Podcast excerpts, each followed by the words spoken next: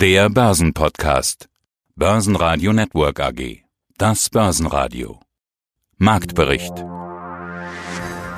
Im Börsenradiostudio Andi Groß gemeinsam mit Peter Heinrich und Sebastian Leben. Das war ein herber Schlag.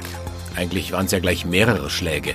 Am Morgen schon berichteten die Wirtschaftsexperten bereits vom schärfsten BIP-Rückgang der deutschen Geschichte. Um über 10 Prozent ist die Wirtschaftsleistung zurückgegangen. Das ist heftig. Und am Nachmittag legten die Amerikaner nach. Der Rückgang hier satte 30 Prozent. Und damit nicht genug. Reihenweise berichteten Unternehmen Unangenehmes aus ihren Finanzabteilungen. Volkswagen und Heidelzement melden Milliardenverluste. Fresenius korrigiert die Jahresprognose. Lediglich Linde überraschte positiv. Kein Wunder, dass die Anleger Reißausnahmen und der DAX ins Straucheln kam. Sie hören heute im Marktbericht Achim Matzke, den Leiter der technischen Analyse der Commerzbank, außerdem die Vorstände von Palfinger, Grenke, Verbund sowie Fresenius Schaltbau, Wacker Chemie und Fuchs Petrolub. Alle Interviews hören Sie außerdem in voller Länge gerne auf börsenradio.de und in der Börsenradio-App. Ja, hallo zusammen, Achim Matzke mein Name und ich leite die technische Analyse bei der Commerzbank. Hat denn der DAX auf die 13.000 und 13.300 Punkte noch gute Chancen? Derzeit kommt er irgendwie nicht aus den Pushen. Ja, man muss ja sehen, aus technischer Sicht, wir sind ja seit Mitte März, erst hatten wir im Februar und März die Corona-Base, ne, dann ging es ja von 13.800 runter bis auf 8.200. Dann sind wir umgeschlagen nach oben und haben eine tolle Erholung gefahren und wir sind ja zurück bis 13.300 in der Spitze im letzten Montag und da muss man sagen, ja, die Aufwärtsdynamik dieser Erholung schwächt sich ab, weil wir ja sozusagen beinahe zurück auf Los sind, wenn man, wenn man äh, diesen alten Spruch nimmt, wo wir auch zum Jahresanfang waren. Und nur die Corona-Gewinner und Verlierer haben sich verschoben. Jetzt darf man sich nicht wundern, wenn die Aufwärtsdynamik nachlässt. Wir haben auch Gegenwind von einem schwächeren US-Dollar, der in alle Richtungen schwächelt, was im Regelfall sich auch bei deutschen Aktien wiederfindet. Deshalb würde es mich nicht wundern, wenn wir an dieser Widerstandszone 13.000 bis 13.800 letztendlich in so eine Seitwärtsbewegung mit positivem Grundton übergehen für die nächsten Wochen und ohne, sagen wir mal, eine Führungsposition, dass zum Beispiel die amerikanische Wall Street nach oben rausläuft, wird sicherlich schwer, so eine Widerstandszone hier allein vom DAX zu überwinden. Gestern am Mittwoch bremste BASF den DAX aus nach den Zahlen. Wie sieht es denn im Tech-DAX aus? Was bremst denn da? Ja, der Tech-DAX auf der einen Seite hat der TechDAX immer noch eine relative Stärke im deutschen Vergleich zum DAX, zum, zum MDAX, zum SDAX. Er hat ja leicht positive Entwicklung, aber er war mal viel weiter vorne und der Grund dafür ist Wirecard. Wenn man sich anschaut, Wirecard zum Jahresende 2019 war, hatte einen Kurs von 107,5. Kurz bevor der Kursrutsch einsetzte, im Juni waren sie 104, vom Kurs also fast identisch. Und wenn man jetzt das aktuelle Kursniveau um zwei Euro nimmt, man nur einkalkulieren, dass das in den nächsten Wochen entweder bei einer außerordentlichen Anpassung oder bei der regulären Anpassung zu der Entnahme von Wirecard kommt aus dem, aus dem TechDAX. Und äh, dieser Kursrutsch von etwas über 100 auf das aktuelle Kursniveau, das macht circa 313 Punkte beim TechDAX aus, der ja 3060 Punkte hat zurzeit, also gut 10 Prozent hat er verloren. Und trotz dieser, trotz dieses Sondereffektes ist er noch relativ stark im Vergleich zu den anderen deutschen Indizes. Da zeigt sich, dass die ganzen Corona-Gewinner, die wir auch in Deutschland haben, vor allem aus dem Technologiebereich oder sagen wir mal SAP, äh, die ja auf neue historische Höchstkurse gestiegen sind, finden sich da schon wieder. Der DAX schloss am Ende des Tages 3,5 Prozent im Minus bei 12.380 Punkten. Der MDAX gab 2,1 Prozent nach und schloss bei 26.265 Punkten. Und in Wien verlor der ATX 2,8 Prozent, Schlusskurs 2.147 Punkte. Einen schönen guten Tag, mein Name ist Wolfgang Anzengruber, ich bin CEO von Verbund. Verbund ist in Österreich der größte Stromerzeuger. Wir werden ja vermutlich immer mehr Strom verbrauchen. Dann mhm. kommt vielleicht noch die Elektromobilität hinzu. Ab wann werden wir vermutlich doppelt so viel Strom verbrauchen als heute? Ich glaube, das ist eine wirklich eine spannende Frage, die wir uns natürlich auch permanent stellen. Wir glauben, oder ich persönlich glaube auch sehr stark, wir werden einen, einen Switch machen in eine Wasserstoffwirtschaft. Wasserstoff wird ein großes Element werden in der Dekarbonisierung unserer Wirtschaft, unserer Systeme und damit ist also gerade Wasserstoff wird eines der brennendsten Themen werden für die Zukunft. Das heißt im Wesentlichen zur Herstellung von Wasserstoff und wir reden da von grünen Wasserstoff, das heißt aus erneuerbaren Energien, wird der Strombedarf deutlich steigen. Also das müssen wir äh, ganz, ganz klar sehen. Äh, hat den Vorteil, dass wir damit fossile Energieträger deutlich reduzieren können und vielleicht auch eliminieren können zum Teil. Es ist ein Prozess, der in den drei Jahren stattfindet. Das ist, äh, sage ich mal, in etwa die nächsten 10, 20 Jahre, wo sowas stattfindet. Also ich glaube, das wird das Element sein und aus dem Grund hat sich auch Verbund in diesem Bereich auch schon relativ frühzeitig begonnen zu engagieren. Wasserstoff wird ein wesentliches Brückenelement sein, um den Weg in eine Klimaneutralität überhaupt schaffen zu können. Bietet viele Chancen für Europa, bietet viele Chancen auch für Stromunternehmen, wie es wir sind, aber auch für unsere Kollegen in den verschiedenen äh, Ländern. Ich glaube, das ist ein Punkt, auf den wir setzen sollten. Die Elektromobilität ist ein Teilbereich davon, gar keine Frage. Da wird sich aus unserer Sicht die Elektromobilität in Europa durchsetzen bevor vielleicht einmal irgendwann Wasserstoffmobilität kommen wird. Aber das werden die großen wesentlichen Punkte sein, ich glaube, die was unser Wirken in der nächsten Zeit auch bestimmen werden. Ja, schönen guten Morgen. Mein Name ist Sebastian Hirsch. Ich bin Vorstand bei der Kränke AG und freue mich heute hier zu sein, um unser Halbjahresergebnis zu kommentieren das Spannendste in der aktuellen Halbjahresbilanzsaison ist ja gar nicht der Blick auf Q2 oder das Halbjahr, das Corona-Quartal, dass das mit dem globalen Lockdown Ausnahmezustand war, das ist wohl jedem klar. Viel spannender ist eigentlich, wie der Stand der Dinge ist und noch mehr, wie der Blick in die Zukunft aussieht. Und da treffen Sie in Ihrer aktuellen Pressemeldung eine ganz interessante Aussage. Wir haben gegen Ende des zweiten Quartals eine Erholung unseres Neugeschäfts gesehen. Bevor wir jetzt genauer in die Halbjahreszahlen bzw. die Quartalszahlen reinschauen, Sie sind ein Finanzierungspartner für den Mittelstand. Bedeutet viel Neugeschäft bei Ihnen überhaupt, dass es den Unternehmen dann gut geht? Oder vielleicht eher, dass die Finanzierungsbedarf haben, dass viele Firmen vielleicht gerade aus Finanzierungsgründen auf Leasing, Factoring und so weiter zurückgreifen? Gerade Leasing ist ja auch eine Möglichkeit, um Kosten zu senken. Ja, also das ist ganz richtig. Ich, ich fange mal damit an, dass wir über das zweite Quartal hinweg bis heute dann in, in den Juli hinein tatsächlich eine deutliche Verbesserung gesehen haben, nachdem es dann Ende März und vor allen Dingen im April auch bei uns nach unten ging, auch mit dem Neugeschäft nach unten ging, was sicherlich mit den gesamtwirtschaftlichen Aktivitäten, die massiv nachgelassen haben aufgrund der Lockdowns, zu tun hatte, dass sich dann über die Maizug und dann so seit Juni eine Erholung eingesetzt hat und äh, jetzt auch der Juli sich deutlich besser anlässt. Womit hat das zu tun?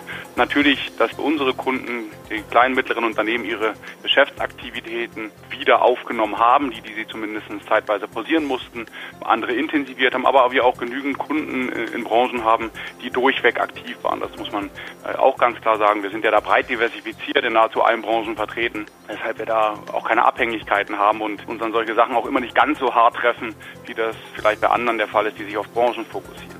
Und dann ist es ganz normal, dass unser Neugeschäft wieder anzieht und das hat dann damit zu tun, dass Finanzierungsbedarf da ist, dass teilweise Investitionen getätigt werden müssen, auch in so einer Phase getätigt werden müssen. Und dass Leasing natürlich eine gute Opportunität ist, um Liquidität zu sparen, weil ich nicht gleich den Anfangsinvestitionsbedarf selber stemmen muss. Leasing gerade in Krisenzeiten häufig eine Opportunität ist, wenn Banken Kredite verknappen, was man immer wieder beobachten kann in Krisen. Das war auch während der Finanzkrise schon so. Und dass uns dann das eigentlich immer ganz gut zugutekommt. Man muss aufpassen, dass das Risiko im Griff behält, den richtigen Fokus behält. Das tun wir auch. Wir haben uns auch auf unser kleinteiliges Geschäft konzentriert und fokussiert, was hochprofitabel ist und sind in Anbetracht der Gesamtumstände mit der Entwicklung ganz zufrieden, äh, sofern man das aktuell so sagen kann. Und der Blick nach vorne ist natürlich herausfordernd.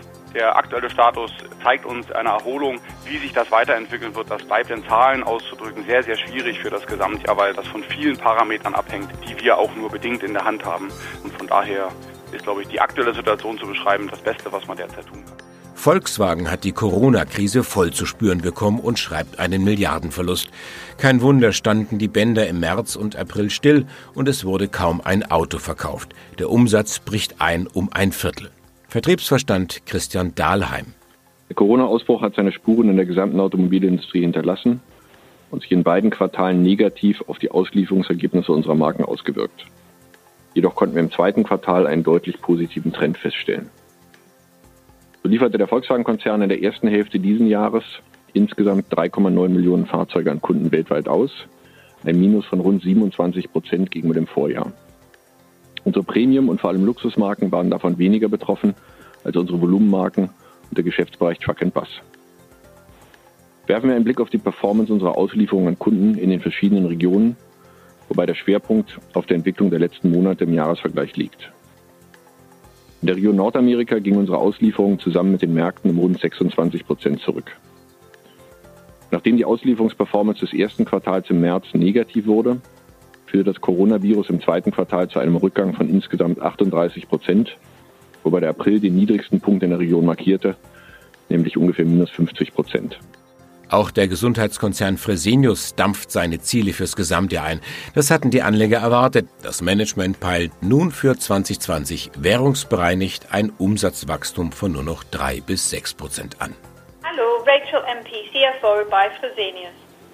Wir sprechen über ihre Halbjahreszahlen und sie haben wie angekündigt die Prognose angepasst. Währungsbereinigt erwarten sie für 2020 jetzt ein Umsatzwachstum von 3 bis 6 Prozent und ein Konzernergebnis von minus 4 Prozent bis plus 1 Prozent. Das bedeutet im Optimalfall, dass 2020 sowohl bei Umsatz und Gewinn plus steht, dass sie wachsen können. Frau MP, wird das Corona-Jahr 2020 bei Ihnen also vielleicht sogar ein gutes Jahr? Sie haben recht. Wir haben unsere Prognose angepasst. Unsere ursprüngliche Prognose war ohne Covid, weil wir es Anfang des Jahres ausgegeben haben. Und wir haben die Möglichkeit jetzt mit ein paar neuen Erkenntnissen die Prognose anzupassen, jetzt inklusive Corona-Effekte. Wir sind sehr stolz, dass unsere Geschäftsmodelle sind robust und stabil in diese sicherlich schwierigen Zeiten und dass wir nach wie vor wachsen können. Sie haben recht, wir erwarten für die Gesamtjahr drei bis sechs Prozent Umsatzwachstum. Sicherlich haben wir ein paar negative Effekte von die Corona, aber gleichzeitig haben wir ein paar Rückenwinden von als Beispiel zusätzliche Bedürfnisse für unsere Covid-relevante Medikamente. Und unsere unterliegende Geschäft läuft gut und das heißt, wir sind sehr stolz auf diese Umsatzwachstummöglichkeit. Mit unserem Ergebnis, Sie haben auch recht, das in ein sehr positiver Fall ist, könnte auch positiv sein. Und hier sicherlich ist ein bisschen abhängig, wie die Pandemie in den zweiten Halbjahr sich entwickelt. Wir haben als Annahme genommen, dass wir nur lokale und regionale Ausbrüche in der Zukunft weiter dieses Jahr sehen und dass die Maßnahmen sind nicht bundesweit Ausgangssperrung, aber mehr in der Richtung lokale Maßnahmen. Aber Sie haben recht. Wir sind von unserer Diversität, unsere robuste Geschäftsmodelle sehr stolz. Die Leistung, die wir von unseren Mitarbeitern gesehen haben, ist sehr wichtig, dass wir können einen großen Beitrag von dieser sehr schwierigen Situation leisten. Und das heißt auch für unsere Gesellschaft, dass dieses Corona-Jahr ist nach wie vor ein erfolgreiches Jahr und kann sein, dass wir auch in Umsatz und auch in Ergebnis wachsen können. Milliardenabschreibungen haben Heidel Zement tief in die roten Zahlen gedrückt. Unterm Strich stand im zweiten Quartal ein Verlust von 3 Milliarden Euro. Der weltweite Umsatz fiel um 13 Prozent auf 4,3 Milliarden. Das Betriebsergebnis sank um 7 Prozent auf 652 Millionen Euro. Guten Tag, mein Name ist Felix Strohbichler. Ich bin Finanzvorstand der Palfinger AG. Um das nochmal genauer zu verstehen, da frage ich jetzt mal nach. Also wie viele Aufträge müssen Sie noch abarbeiten? Und können das vielleicht nicht. Also wo sind Sie hinterher und wie sieht es jetzt nochmal mit den Neubestellungen aus? Also wie viel bekommen Sie da rein? Und ich hätte also erwartet, dass es wie viel mhm. weniger sind, aber sehen Sie schon Folgen der weltweiten Rezession oder, oder erstmal erst also den Berg abarbeiten?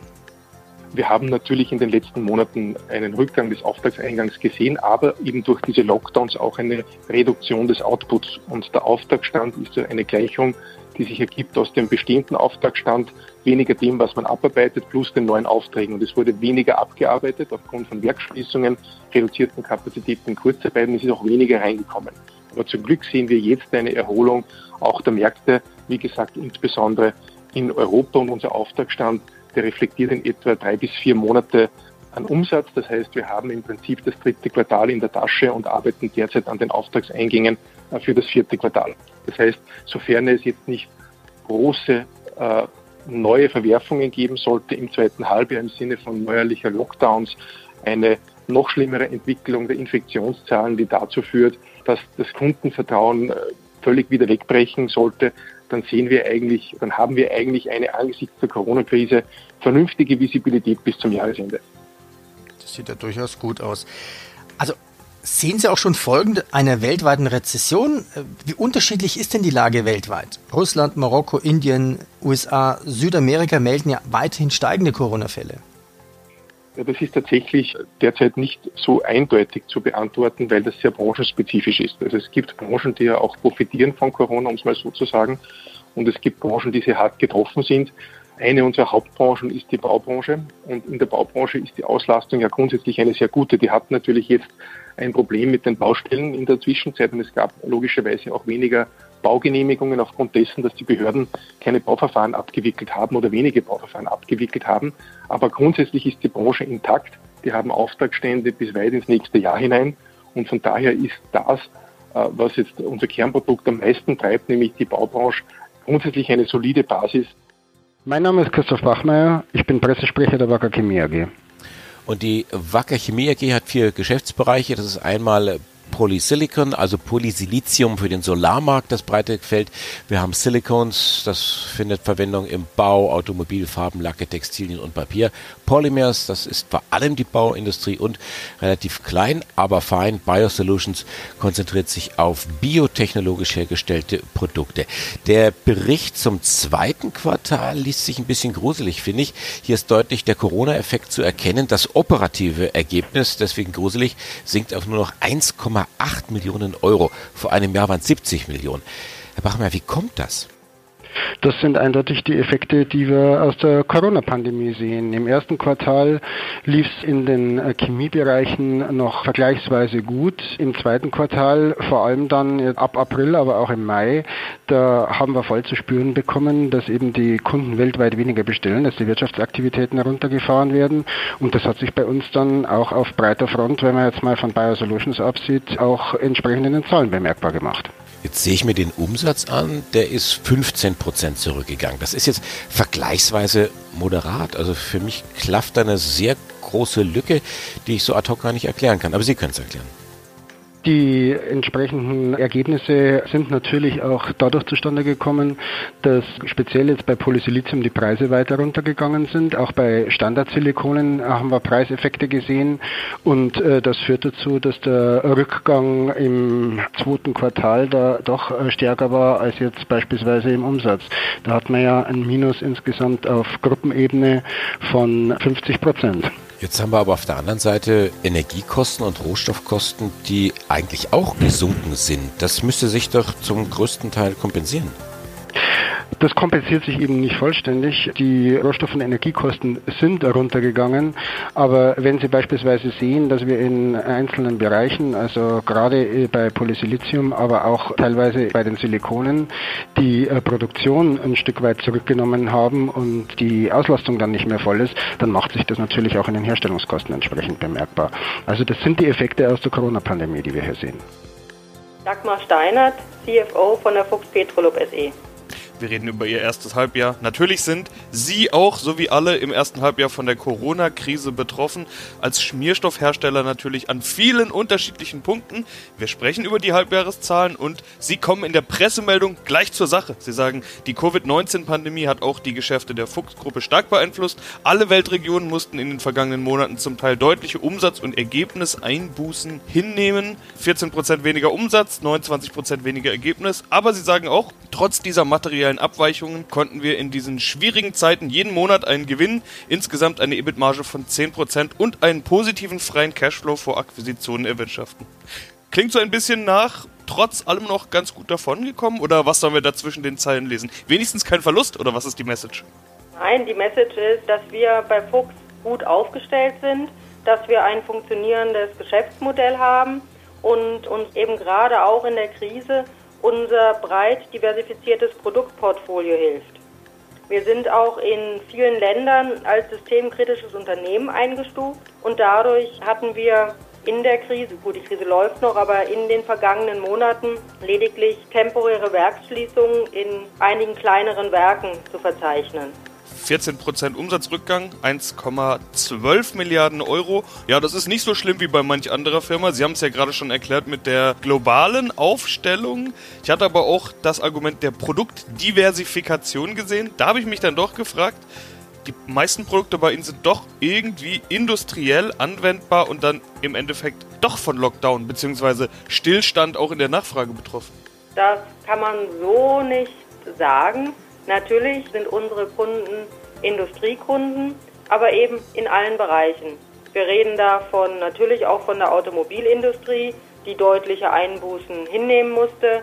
Wir haben aber auch Kunden in der Landwirtschaft, wir haben Kunden in der Lebensmittelindustrie, beispielsweise Schmierstoffe eben für die Lebensmittelindustrie.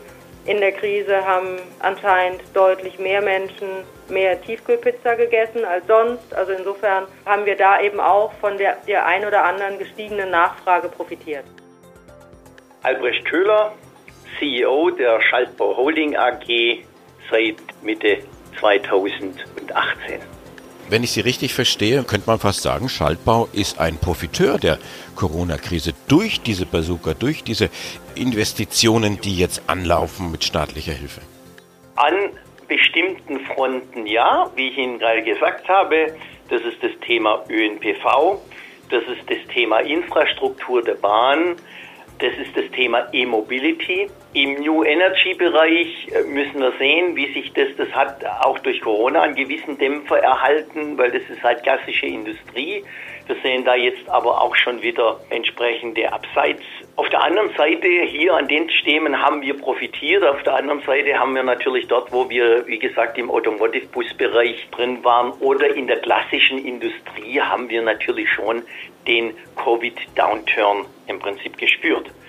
Aber wie Sie richtig sagen, wenn man den AE, den Auftragsbestand, der sich ja um 25 Millionen noch weiter erhöht hat, oder unseren Umsatz sieht, dann sieht es so aus, wie wenn da gar nichts gewesen wäre. Im EBIT muss man natürlich fairerweise sagen, wenn man diese Like-for-Like-EBIT vergleicht, dass in den letzten Ersthalbjahr EBIT-Zahlen mehr Restrukturierung drin war, als das jetzt in dem jetzigen drin war. Aber, however, wir haben uns an der Stelle gut geschlagen und wenn Sie davon ausgehen, ich habe gestern einen Report gelesen, dass die überwiegende Anzahl der im Prime gehandelten äh, Aktiencompanies hier im ersten Halbjahr Verluste schreiben. Ich glaube, dann haben wir uns da auf der, sind wir auf der richtigen Seite.